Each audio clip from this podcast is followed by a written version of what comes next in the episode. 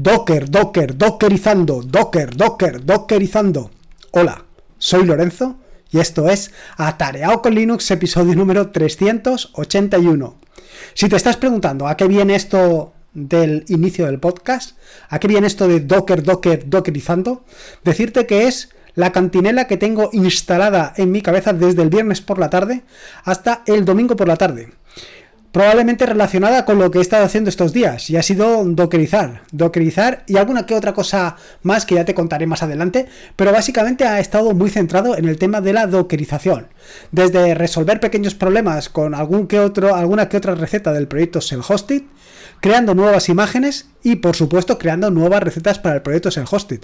Son pues distintas tareas que he empezado este fin de semana y que las he ido acabando una a una y que ahora mismo pues te voy a contar para que veas qué es lo que tienes disponible eh, para que lo pruebes en el caso de que lo quieras probar o por lo menos que sepas que está ahí. Pero no solamente ha sido crear cosas nuevas, también ha sido resolver. Y voy a empezar precisamente por esto, por la parte de resolver. Y es que llevaba unos días comentándome David del podcast Galego Geek, que tenía algún que otro problema con Navidrom. Y bueno, pues al final, ayer por la tarde, me refiero ayer al sábado por la tarde, le estuvimos dando una vuelta a este receta de Self-Hosted, a esta receta de Navidrom, y madre mía, me di cuenta que lo que había hecho era copiar básicamente la receta que tengo en el servidor, copiarla directamente en el repositorio de Self-Hosted. Y no funciona eh, exactamente así. Yo creo que en el vídeo, en el vídeo de YouTube en el que estuve contando cómo podías eh, tener tu propio Spotify, cómo podías reemplazar completamente a Spotify, pues sí que expliqué cómo eh, hacer esto e incluso resolví el problema. Creo recordar, tampoco estoy seguro. Pero Claro, es que era imposible que aquello funcionara. Así que nada, estuve con David, le estuvimos dando una vuelta a todo, estuvimos probándolo todo, hasta que al final, bueno, pues conseguimos hacerlo funcionar. Como te digo, yo en el VPS pues lo tengo desde hace mucho tiempo y lo tengo configurado pues con una configuración concreta y donde pues em, algunos de los servicios, alguno de la, del naming que tengo establecido para mi traffic pues no se corresponde exactamente con el de eh, Self-Hosted. Self-Hosted está bastante más avanzado, em, quiero decir que por ejemplo Traffic eh, está una versión más reciente. Eh, hay pequeños detalles que he actualizado en esa versión de Self-Hosting y que no están actualizados, por ejemplo, en eh, mi VPS, pero bueno, todo poco a poco. Lo cierto es que si no conoces Navidron, porque o bien no lo has escuchado en este podcast, o bien no has visto el vídeo, te recomiendo que le pegues un vistazo para que veas el servicio tan interesante que tienes. Resulta que se trata de un servicio que te permite, como te decía anteriormente, reemplazar a Spotify. Reemplazar a Spotify con tu propio servicio de música, donde puedes subir toda tu música, compartirla con tantas personas como quieras, porque no es necesario o no está limitado como en el caso de Spotify, que está limitado a una serie de cuentas. Aquí puedes hacer todo lo que quieras y vaya, eh, es un servicio estupendo. A mí me encanta, además es muy ligero, es muy liviano, de forma que si no estás consumiendo nada, pues prácticamente no consume, quiero decir, si no estás utilizándolo, si no estás utilizando este servicio, no consume nada.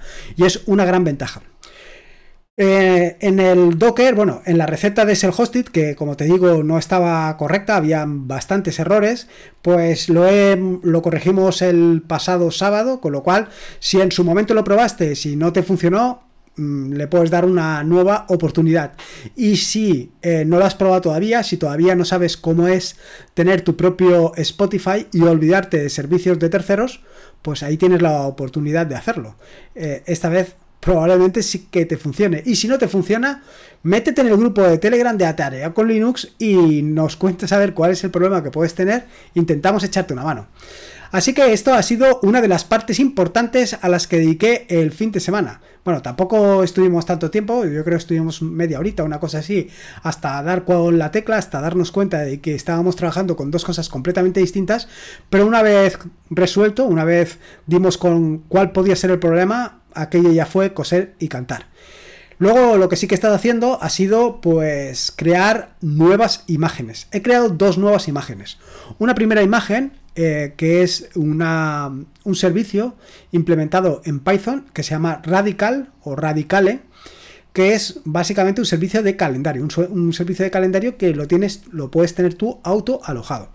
Eh, ¿Qué ventajas? Bueno, no solamente es calendario, también además de servirte un calendario, también te sirve eh, contactos, tareas, en fin, te sirve este tipo de cosas. Aunque yo actualmente lo estoy utilizando única y exclusivamente para el tema del calendario. ¿Por qué hacer una nueva imagen cuando ya hay cienes, hablando mal y pronto, de imágenes de radicales?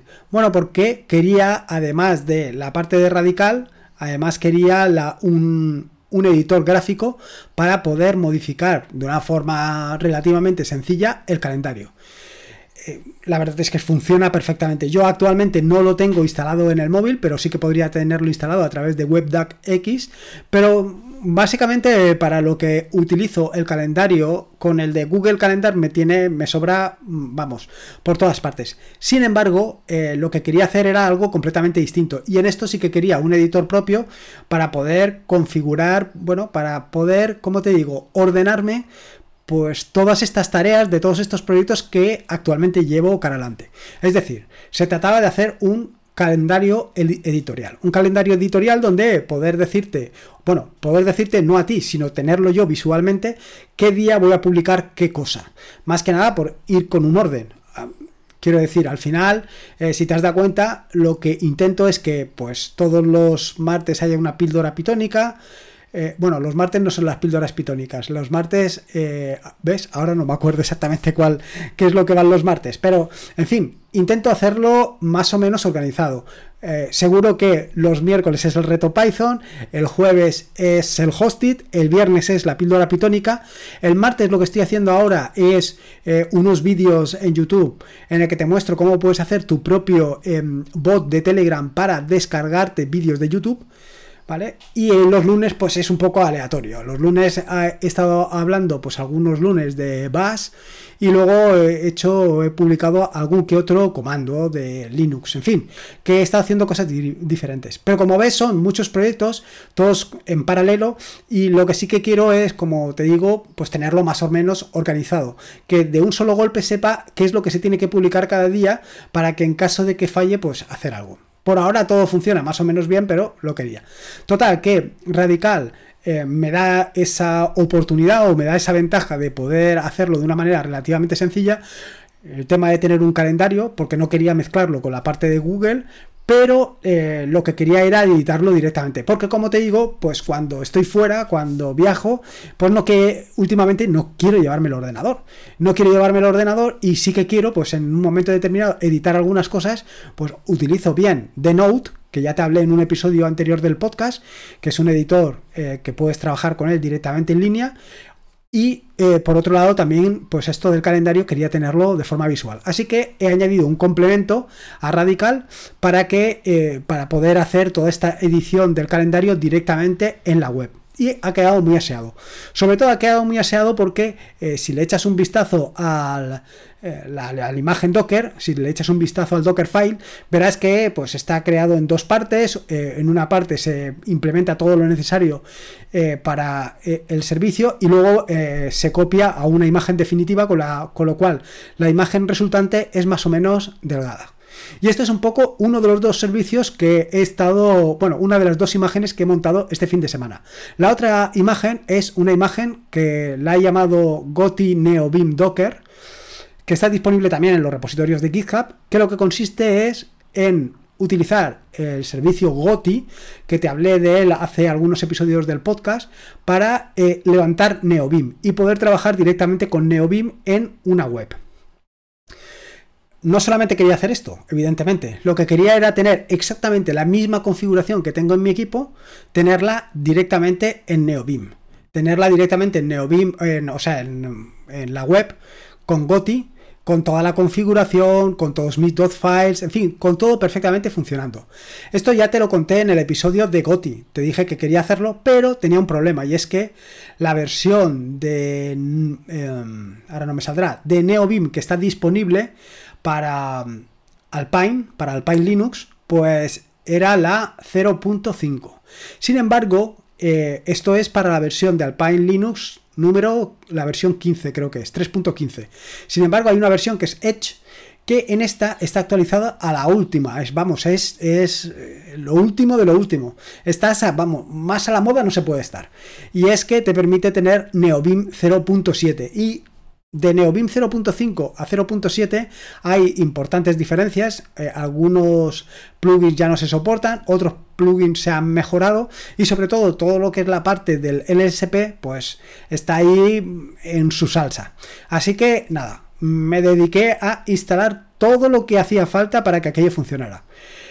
Al principio era una imagen pues delgadita, eh, una imagen finita y, vamos, era lo mínimo necesario. Pero poco a poco aquello se fue llenando y se ha convertido en una imagen de más de 300 megas.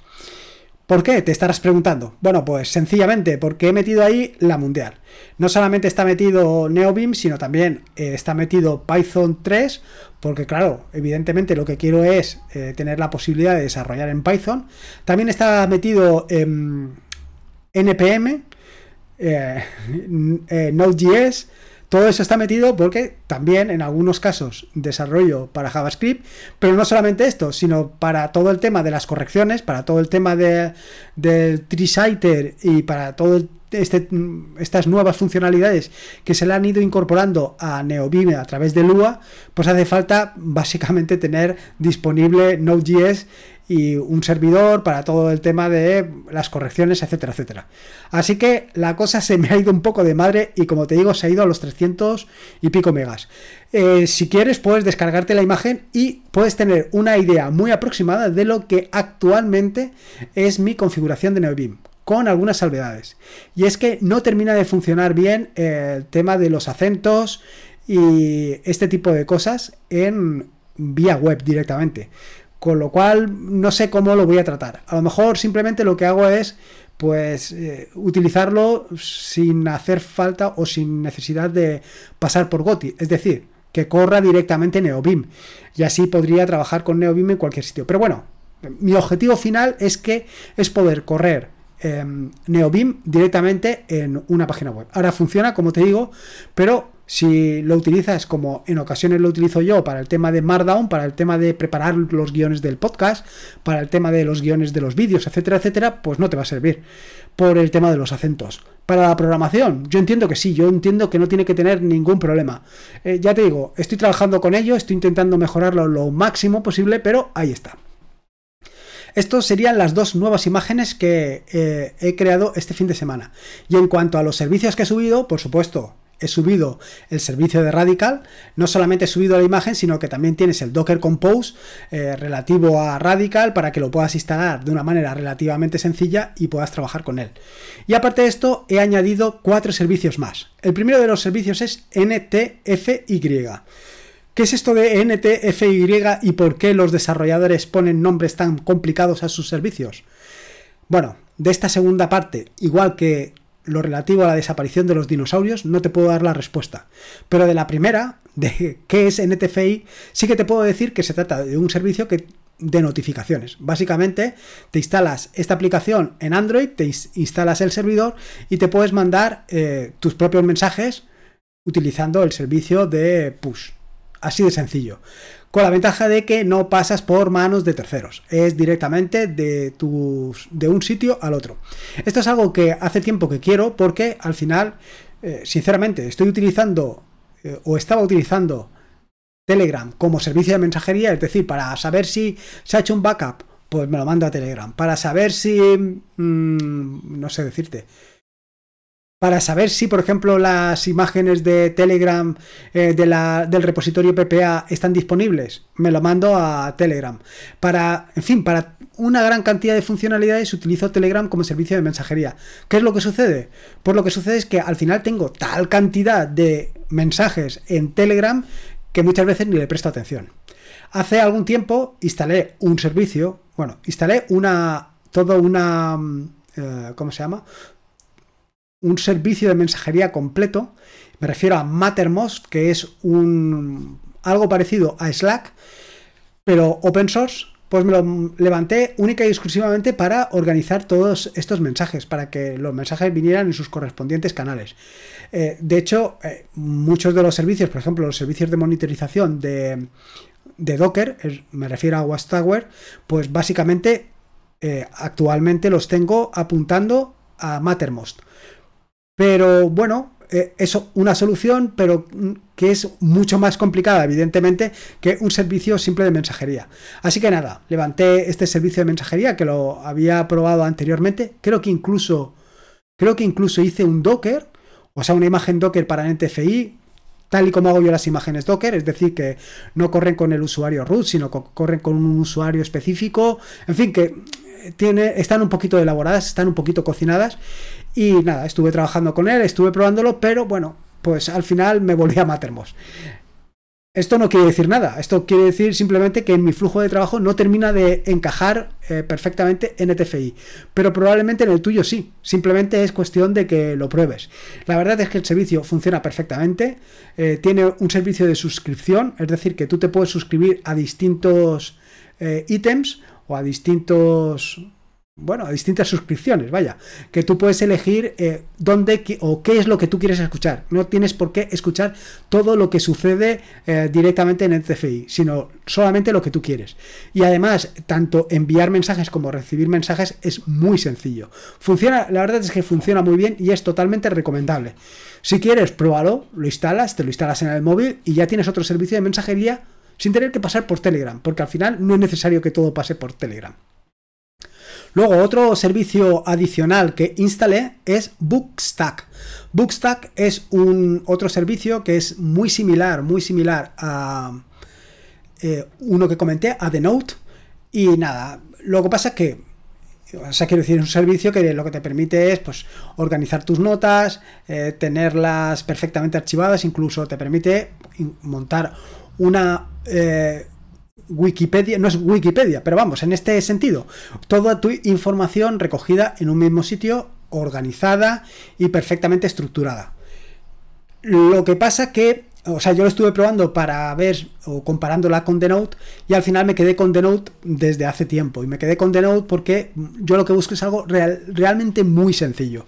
Yo lo que buscaba era una herramienta que me permitiera simplemente tomar notas y además tomar notas básicamente desde la terminal y única y exclusivamente, como te dije en su momento, cuando estoy fuera, pues recurrir a, la página web, recurrir al servicio web, pero mientras tanto en la terminal. Pero eh, es otra opción, es otra opción que me parece muy interesante, es muy, como te digo, está muy bien organizado, está implementado en PHP, creo que utiliza el Laravel por debajo no, ahora mismo no lo recuerdo. Pero vaya, que es un servicio que es muy interesante y además te permite, por la previsualización de Markdown, trabajar con Markdown de una manera más o menos cómoda, en fin, todo este tipo de cosas que yo creo que son muy interesantes. Y luego, por otro lado, el tercero de los servicios que ya me iban reclamando desde hace tiempo es Firefly. Firefly eh, es un servicio que comenté en un episodio del podcast, en un episodio anterior del podcast. Eh, lo comenté en su momento porque eh, alguien, alguien del grupo que no sé ahora si. Bueno, claro, si es que lo llevé, lo traje incluso al podcast para que contara exactamente eh, su experiencia con Linux, etcétera, etcétera. Y entre esas cosas, una de las perlas que nos dejó fue precisamente Firefly. Bueno, pues en este caso también he subido esta imagen de Firefly para que esté disponible y sea compatible precisamente tanto con, con Traffic como con Caddy, con cualquiera de las dos.